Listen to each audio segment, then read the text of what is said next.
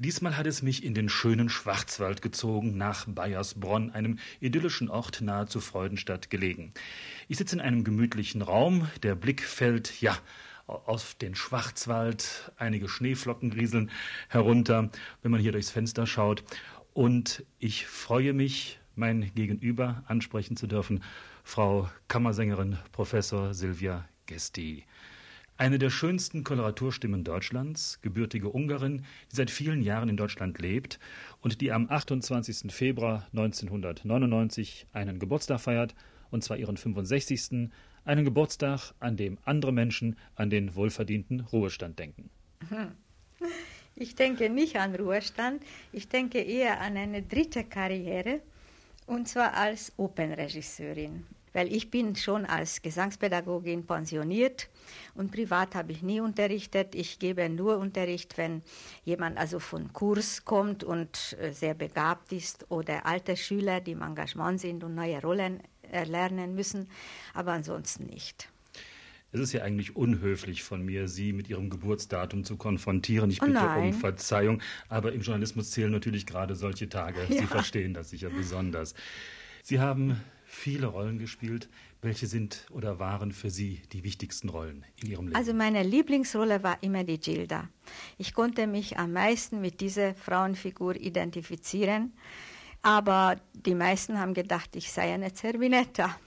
Ich habe sie auch sehr geliebt und auch gern gesungen und auch gut gestaltet, das weiß ich. Und womit ich berühmt wurde, ist die Königin der Nacht und die habe ich natürlich nie geliebt. Ich habe das gern gesungen, aber als eine Frau wünscht man sich diese Rolle nicht, weil da kann man überhaupt nichts zeigen von einem Innenleben.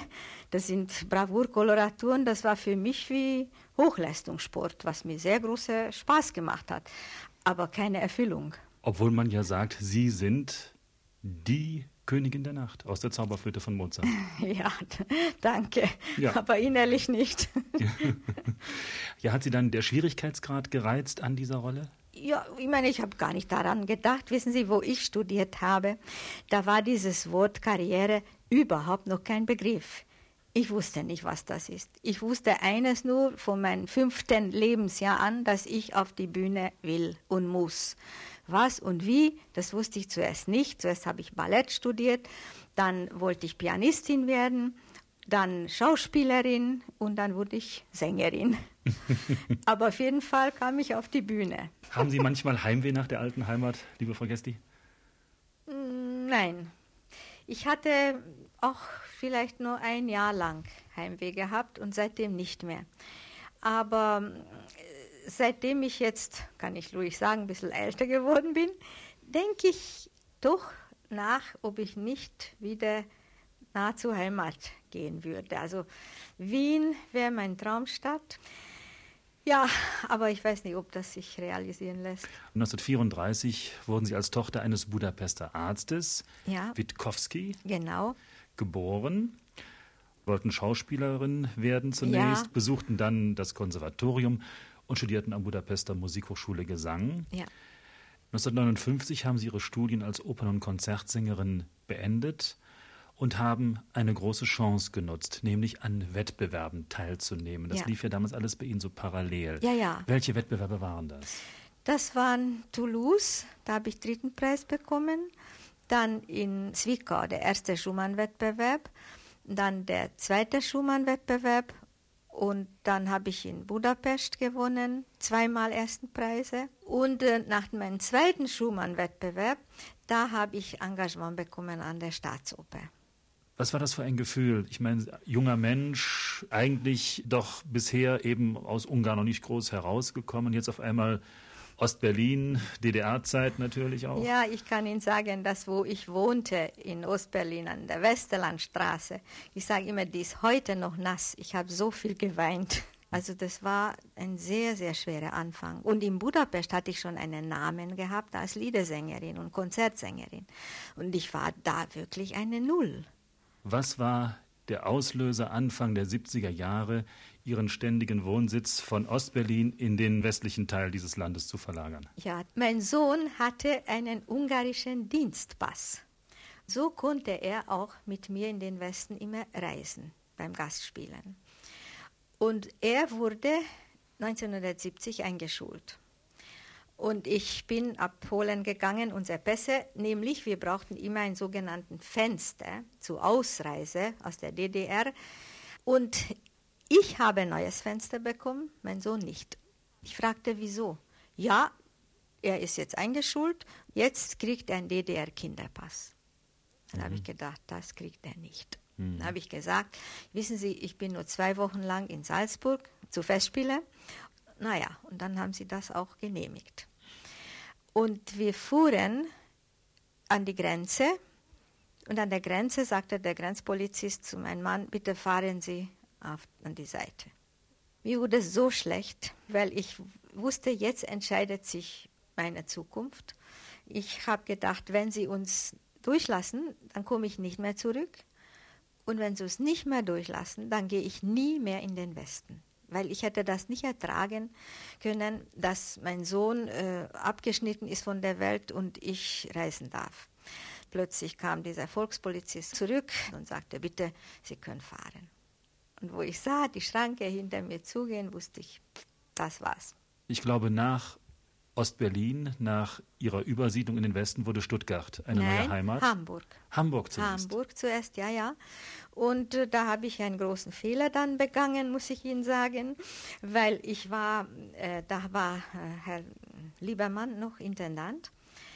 Und ich bin zu ihm gegangen dann nach meiner Übersiedlung und habe gesagt, also ich möchte einen neuen Vertrag, ich möchte diese und diese Rollen bekommen. Und dann hat Herr Liebermann gesagt, meine Liebe, ich habe noch nie Zugeständnisse gemacht für meinen Sängern, was sie singen. Da wurde ich sehr wütend.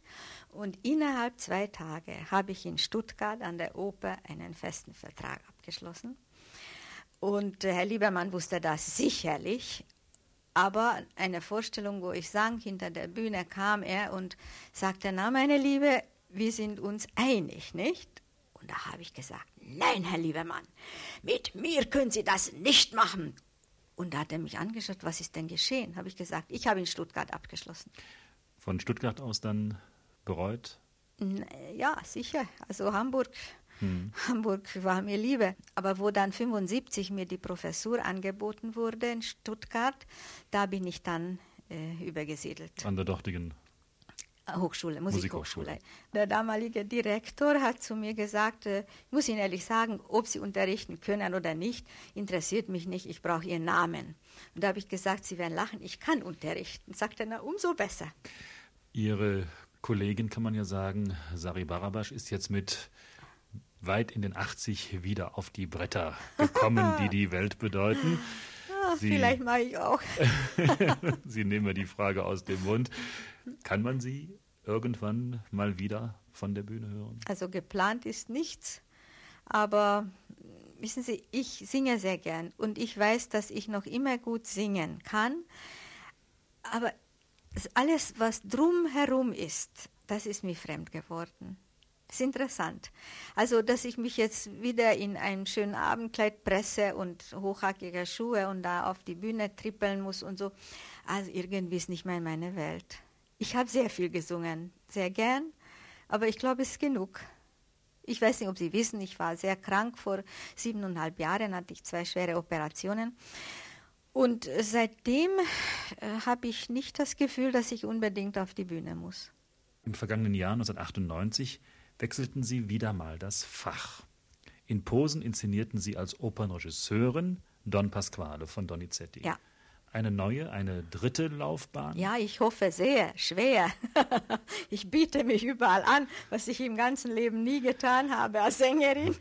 Aber das hat mir viel Freude gemacht und ich konnte mit den Sängern auch stimmlich arbeiten. Und ich glaube, das ist ein sehr wichtiger Bestandteil einer Regie. Wäre natürlich, wenn die anderen Regisseure das auch könnten. Ich schaue wieder mal aus Fenster zwischendurch. Wir sind eingeschneit bald. Wir sind bald eingeschneit, der Schnee wird dichter. Wir haben ja dieses Gespräch auch äh, vor Ihrem Geburtstag jetzt aufgezeichnet, ja. hier im schönen Schwarzwald in Bayersbronn, wo Sie zurzeit sind. Empfinden Sie noch K und K in ja. sich? Ja. Ja? Leider. Warum? Ist sie, Weil ist ich sie liebe Formen, ich liebe Stil, ich bin ein Ästhet und heute leider, das finde ich selten. heute ist es nicht nur draußen kalt, sondern auch in den Herzen der Menschen kalt. ja, hm. auch. Nicht nur die Kälte, sondern, ich meine, wissen Sie, ich finde auch, die Wiener, man sagt Wiener Schmäh und das ist alles verlogen. Okay, aber mir ist eine liebe kleine Lüge viel lieber als eine kalte, grobe Wahrheit. Ein schönes Schlusswort.